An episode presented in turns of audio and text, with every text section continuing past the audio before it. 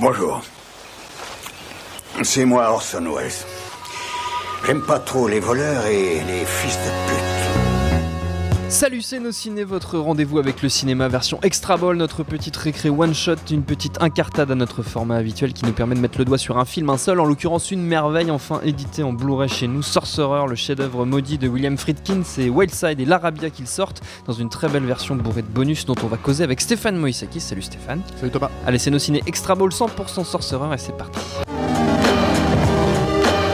De merde. Pourquoi il a dit ça? C'est ce que je veux savoir. Ah là là, Sorcerer, quel morceau Stéphane, mais ça reste un, un pan quand même assez méconnu finalement de la Bah, carrière de William Friedkin. Tout à fait, chef d'œuvre maudit, comme tu dis, puisque Mm. c'est, euh, c'est, euh, c'est un film qui, il a, qui a été invisible pendant des années, euh, qui était un, un truc que les, les cinéphiles se passaient un peu sous le, sous le manteau.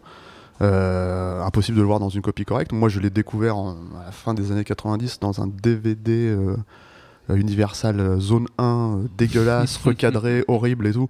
Et j'ai quand même pris ma baffe, quoi. Euh, c'est euh, c'est, euh, instantanément devenu mon film euh, préféré de William Friedkin, euh, malgré ça.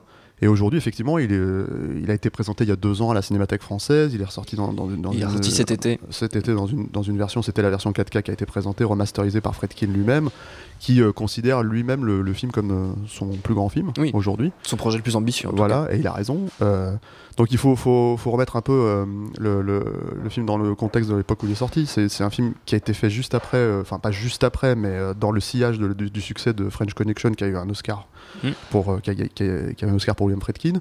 Euh, L'Exorciste qui a été un carton euh, cosmique sur un film d'horreur comme assez hardcore quoi. Euh, et, euh, et donc en fait Fredkin a les pleins pouvoirs quand il, quand il, quand, il, euh, quand il sort de là.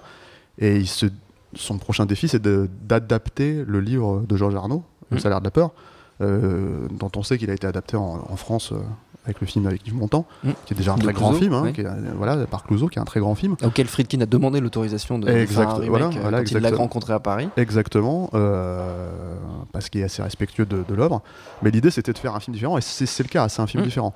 Euh, ça fait un film qui devait, faire, qui devait être fait avec, à la base, le casting idéal. Là, on a Roy Scheider, qui est quand même un très bon acteur, euh, Federico Lupi, Mm. euh, Amidou, qui, est toujours été, qui a toujours été le- le- la personne choisie, et Bruno Kremer. Et Bruno Kremer. Mais à la base, ces, ces quatre personnages-là, qui viennent un peu de tous les horizons, euh, devaient être interprétés par Steve McQueen, euh, Marcello Mastroianni. Euh, Amidou, c'était toujours le, le- Ouais, la personne. le premier euh, casting. je crois qu'il l'avait découvert dans un Lelouch. Mm. Euh, donc, comme quoi, hein, ça peut servir. et euh, et, le, et la quatrième personne, c'était Nino Ventura. Et quand Steve McQueen, finalement, a dit non parce qu'il ne pouvait pas s'absenter aussi longtemps, voilà, ouais. aussi longtemps sans sa femme Ali McGraw, et il a demandé à ce qu'on lui écrive un rôle et Fredkin a dit non, euh, pas, Mm. pas de rôle pour Ali McGraw, c'est un film d'homme, Euh, on, on en reste là quoi.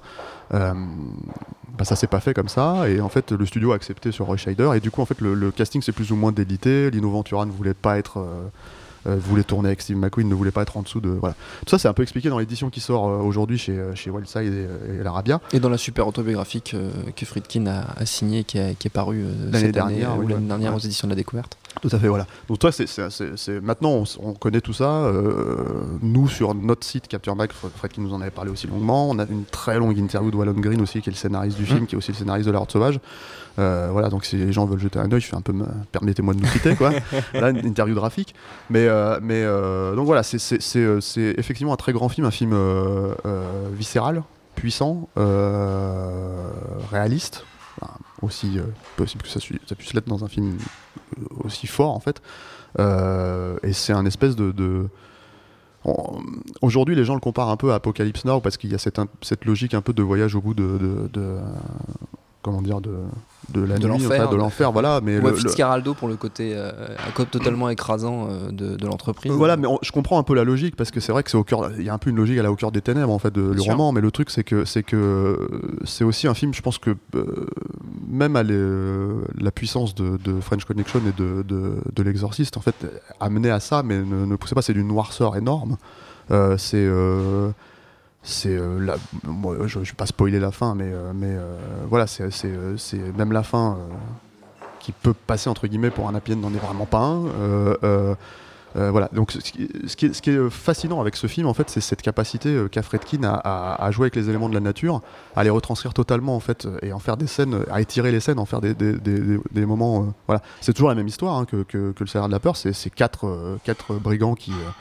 Qui s'engagent dans un voyage très dangereux en fait pour, pour convoyer de la nitroglycérine.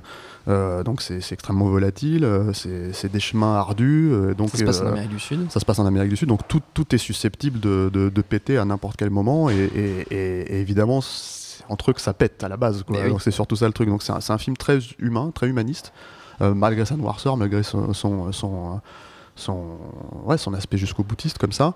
Euh, ça s'est complètement planté euh, quand c'est sorti en salle aux États-Unis. Je suis même pas sûr. Je sais que le film est sorti en France sous le titre de La Convoi de la Peur, mais je suis même pas sûr que ce soit sorti en salle à l'époque euh, en France. quoi. Ça, En tout cas, il a, certain. il a été coupé et Mm. Fredkin a, D'ailleurs, l'explique aussi dans, dans ses mémoires. Il a dû, il a dû se battre en fait pour récupérer le, le, le director's cut et et, et ces choses-là en fait.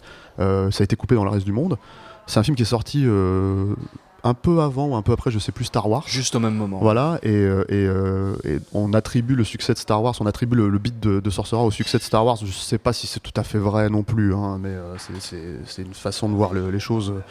Moi, je pense que le, le- le- le film en soi est beaucoup trop noir, et effectivement, l'époque était peut-être en train de changer, mais, euh, mais après le Vietnam et tout ça. Mais, euh, mais oui, c'est un, c'est un classique maudit. Euh, qui ressort donc dans cette édition, euh, très belle édition, euh, qui respecte bien le, le- le- le transfert 4K. Il y a, Là encore, il y a deux éditions. Il y a une édition coffret spéciale avec beaucoup de choses et il y a une édition simple. livret, voilà, qui est, très belle aussi. Voilà. Et, le, et, le, et le truc, c'est que contrairement à l'édition américaine qui est sortie il y a deux ans, qui était All Zone et qui était disponible, il y avait des sous-titres français et tout, il y a des bonus. Alors, exclusifs. Euh, alors, est-ce il y a une petite présentation de Philippe Rouillet qui est assez intéressante, où lui-même remet un peu le, le film dans le contexte de, de- de la carrière de Fredkin et de la sortie. Donc ça, c'est pas mal.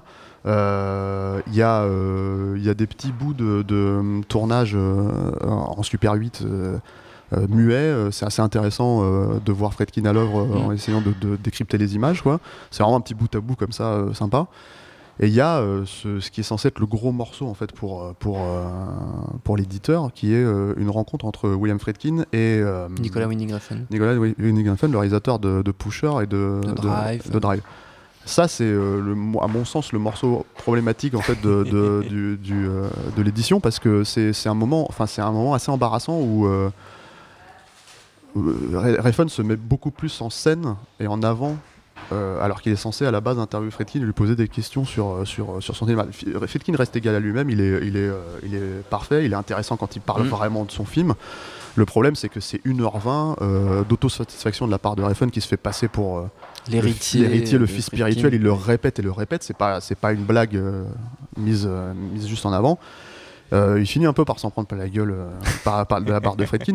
Mais le problème, c'est que c'est assez complaisant, je trouve, vis-à-vis de Refn. Ça le rend très antipathique. Déjà que moi, je trouve que son cinéma le rend antipathique à la base.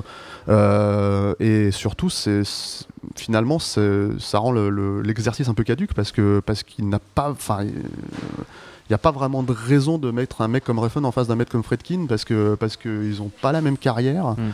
Euh, ils font pas le même cinéma contrairement à ce que Refn pense. Et, euh, et, et ça tourne vraiment au désavantage de, de, de Refn. C'est un peu dommage, je pense, que c'est, je pense que ça aurait pu être un bonus intéressant si on en avait coupé à peu près la moitié euh, et tout la- l'aspect complaisant. Euh, ça reste quand même une, très belle édition Oui. à, à- Ça, il faut le dire. Voilà, à, à récupérer et, et- et pour- enfin, un très grand film. Donc le truc, c'est que de toute voilà. façon, voilà, le film est là et il, ça voilà, mérite, il mérite l'achat, ne serait-ce que pour le film à proprement parler. La copie est superbe.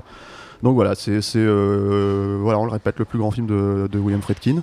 Euh, et, euh, et on est content que ça, ça- ça soit enfin disponible, qu'on puisse voir enfin ça chez nous, euh, dans, enfin, avec l'écran qu'il mérite. quoi. Dans les Voilà. meilleures conditions possibles parce que c'est donc une édition euh, 4K. euh, Ouais. On l'a dit, Sorcerer. Donc William Friedkin, c'est enfin dispo. Très belle édition Blu-ray chez Wildside et l'autre studio qui l'édite, c'est l'Arabia. C'est ça. Merci beaucoup Stéphane. Notre temps est écoulé. Merci aussi à Jules, à la technique et au tank pour l'accueil. Nos ciné version normale, c'est tous les lundis. Entre temps, on se retrouve un peu partout sur le net iTunes, Deezer, SoundCloud, Mixcloud, YouTube, Facebook, On s'appelle Nos Ciné à chaque fois. Laissez-nous des petits messages. Ça nous fait toujours plaisir. En attendant, on vous dit à très bientôt. Bonjour, bonsoir à tous, c'est Mehdi Maizy. Vous pouvez me retrouver tous les vendredis aux manettes de No Fun, le podcast musical qui donne de l'amour à William Scheller et à PNL. Disponible sur iTunes, SoundCloud, Deezer, YouTube, Facebook et Twitter. À la semaine prochaine